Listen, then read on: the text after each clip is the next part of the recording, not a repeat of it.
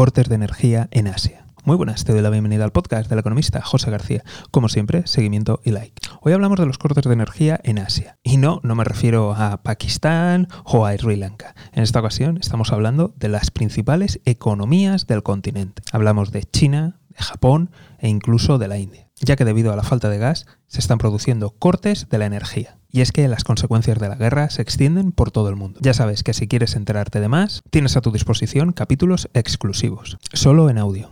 ¿Crees que esta situación se arreglará o que aún continuará empeorando a lo largo del mundo? Ya sabes que tienes los comentarios a tu disposición. Desde aquí estaremos muy atentos y si no te quieres perder nada, seguimiento y like. Nos vemos aquí en el podcast del economista José García. Un saludo y toda la suerte del mundo.